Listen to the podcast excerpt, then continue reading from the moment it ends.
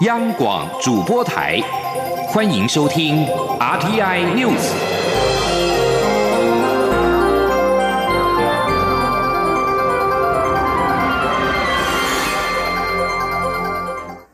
各位好，我是陈怡君，欢迎收听这节央广主播台提供给您的 RTI News。首先来关心的是印尼海啸的相关消息。印尼国家灾害应变总署 （BNPB） 在今天表示，巽他海峡附近的海滩二十二号晚间遭到海啸侵袭，死亡人数增加到四十三人，另外还有五百八十四人受伤。而根据当地台商表示，有八位台湾民众在当地受困也受伤。BNPB 发言人苏托波在一份声明当中表示。南苏门答腊岛和爪哇岛西部海滩，二十二号晚上九点三十分，台北时间二十二号晚上的十点三十分左右，突如其来的遭受到海啸侵袭，并且造成数十栋建筑物损害。印尼当局表示，海啸是因为卡拉卡托火山喷发，造成海底山体滑坡而引起的。苏托波说：“印尼地质研究机关正在调查详细的原因。”他并表示，死亡人数可能还会增加。根据当地台商的通报，有八名台湾人前往当地旅游，多名大人小孩受伤，其中两个人伤重，已经被送往当地诊所救治，并没有生命危险。而一行人目前正在等待附近的大型医院派救护车前来，把伤者送往医院进一步的治疗。新焦点转到美国，由于没有达成结束美国政府关门的协议，美国参议院在二十二号进入休会，导致美国政府部分停摆的情况将会持续到圣诞节。美国白宫发言人桑德斯表示，几个美国重要机构二十二号午夜，也就是台北时间二十三号下午一点会停止运作。美国总统川普今年圣诞节将会留在华府，不会前往佛罗里达州。大多数美国安全部门仍然在运作，但是有八十万名联邦员工会受到影响。根据美国有线电视新闻网 CNN 的报道，由于九个部会与较小机构的经费没有办法如期到位，大约有四分之一的联邦政府机构停摆，意味着三十八万名联邦政府雇员被迫休无薪假，四十二万人没有薪水却仍然得照常上班。在川普拒绝接受可让政府全面运作到明年二月的临时支出法案，坚持把五十亿美元的美墨边墙经费纳入之后，众议院通过一项包括这笔经费的法案，不过法案却在参议院卡关了，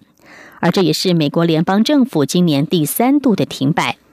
过去一周，美国宣布自从叙利亚全面撤军，导致国防部长请辞，股市狂跌了将近百分之七，国会与行政部门谈判破裂，联邦政府进入关门状态，华府度过了混乱的一周。而更糟糕的是，这个情况可能暂时无解。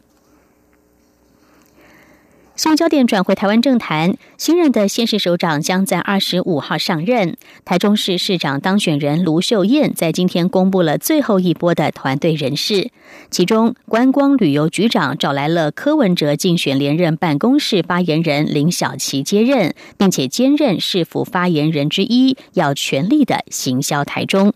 记者江昭伦的报道。即将上任台中市长的卢秀燕，二十四号召开记者会，公布新市府团队最后一波人事名单。其中，文化、都发、客委会、研考会及地方税务等五位首长，都是由原本的副首长代理。观光旅游局则向柯家军挖角，找来台北市长柯文哲竞选连任办公室的发言人，人称大学姐的林小琪接任。林小琪也将与新闻局长吴黄生一同担任市府发言人。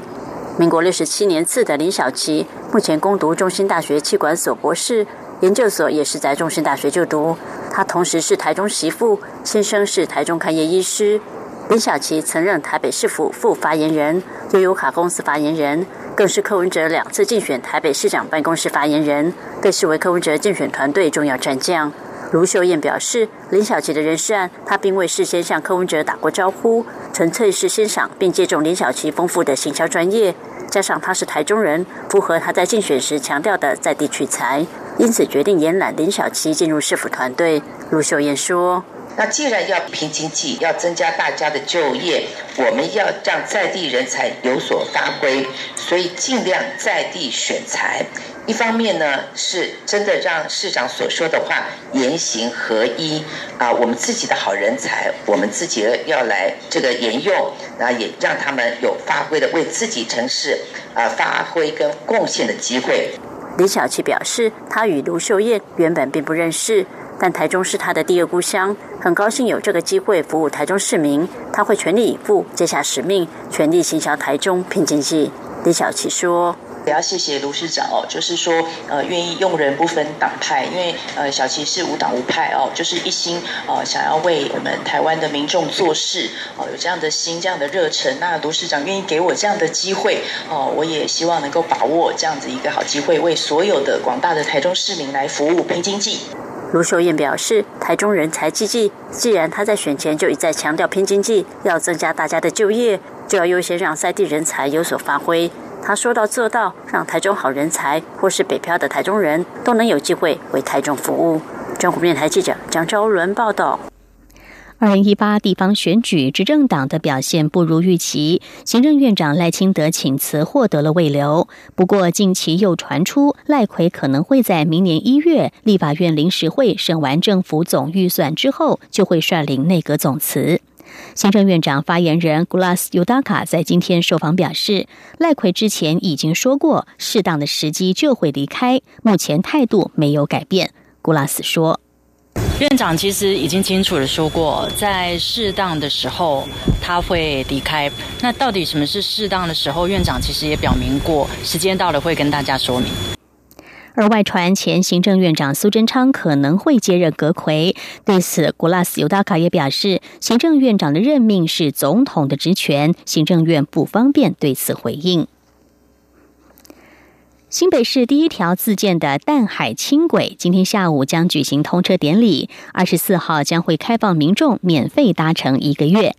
新北捷运公司希望透过捷运站内结合吉米作品、公共艺术的特色，结合周边文化推荐景点，邀请民众来一趟轻轨轻旅行，也看见不一样的淡水。记者杨仁祥、江昭伦的报道。彩绘着淡水河波光粼粼意象的淡海轻轨列车缓缓启程，象征北台湾第一条轻轨系统终于通车了。这几天，部分民众抢先体验，从按钮开门到车厢内人造皮质座椅与大面积窗户观景设计，都让置身其中的旅客充满新鲜感。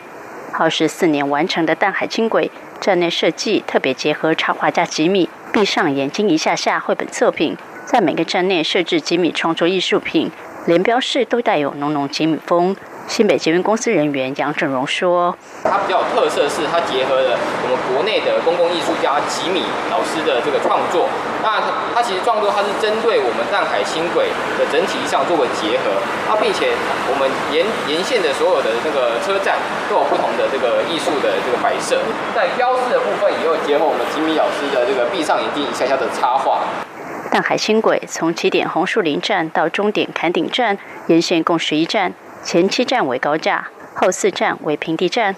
与一般捷运不同的是，淡海轻轨采无人进出站自行刷卡方式，票价最低二十元，最高二十五元，单趟时程约二十五分钟。杨振荣说：“在我们的这个读卡机的对周围，呃，设有蓝色进站的读卡机。”红色出站的读卡机，那进站读卡机，我们是在我们的感应区，请刷卡的这个图示哦，不管是拿电子票证或者是行动支付的手机做感应，那就会完成所的刷卡程序。那由于我们淡海轻轨是属于里程计费方式，以二十公二十元为基底，那以三公里五块钱的方式做累加，那总共会到最贵的票价是二十五元。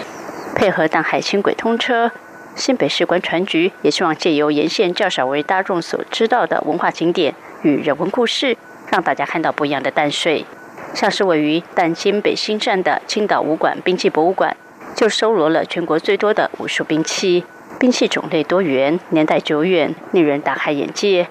青岛武馆馆长林昌香是一位武术奇人，耍起兵器武术，虎虎生风，曾得过多次世界武术冠军。并使林昌香除了教授武术之外，也希望透过兵器博物馆让大家认识传统武术的魅力。我们成立这个博物馆之后，在二楼成立这个兵器博物馆，也是我的喜欢。然后我想说，让更多的人来接触我们的兵器，然后了解我们的文化，甚至来学国术。同样临近淡金北新站的石墙仔内，则是汇聚超过两百年的三合院李家老厝聚落。国议会得主李奎贤与建筑史专家李乾朗都是李家家族出身。整个聚落仍保有传统三合院建筑特色，连回廊都充满古风。目前石墙宅内老屋活化，一楼为餐厅，二楼是咖啡馆，古朴氛围非常值得旅人停下脚步驻足。李家后代李国雄说：“石墙宅内它除了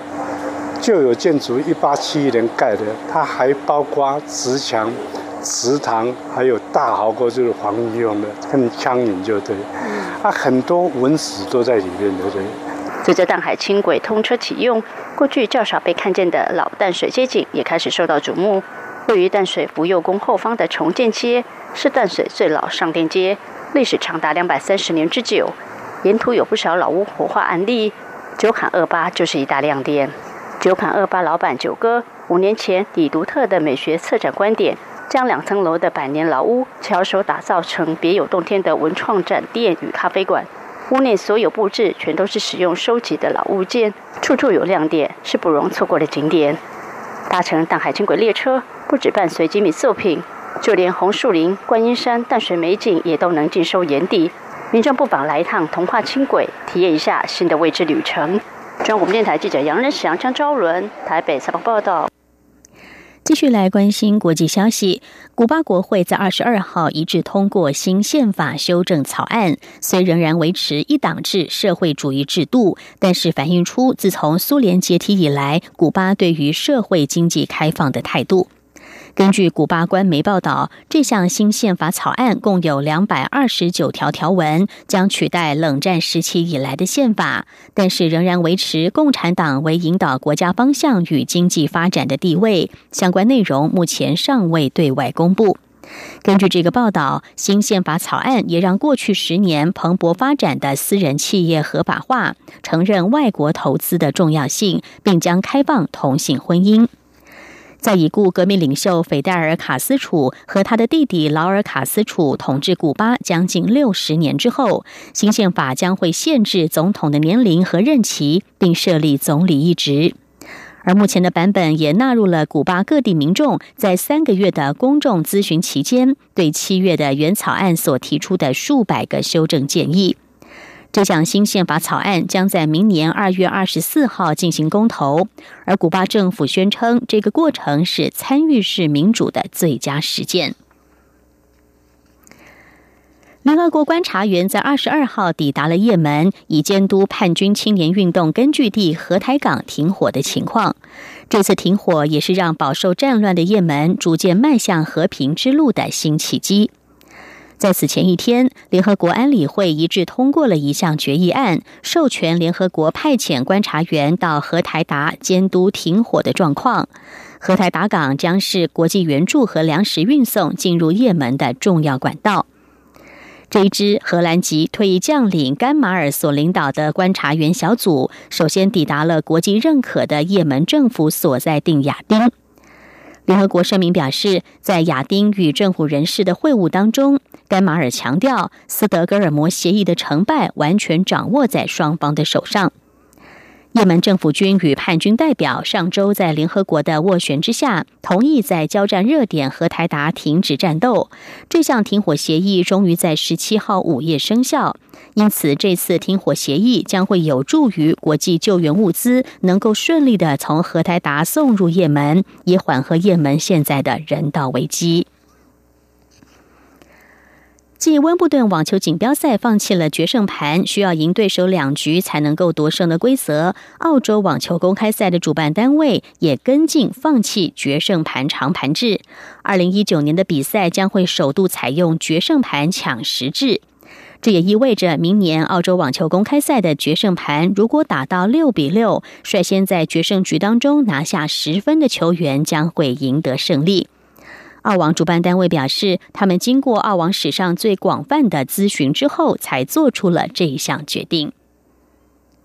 以上天 N News 由陈义军编辑播报，谢谢收听。更多的新闻，欢迎您上央广的网站点选收听。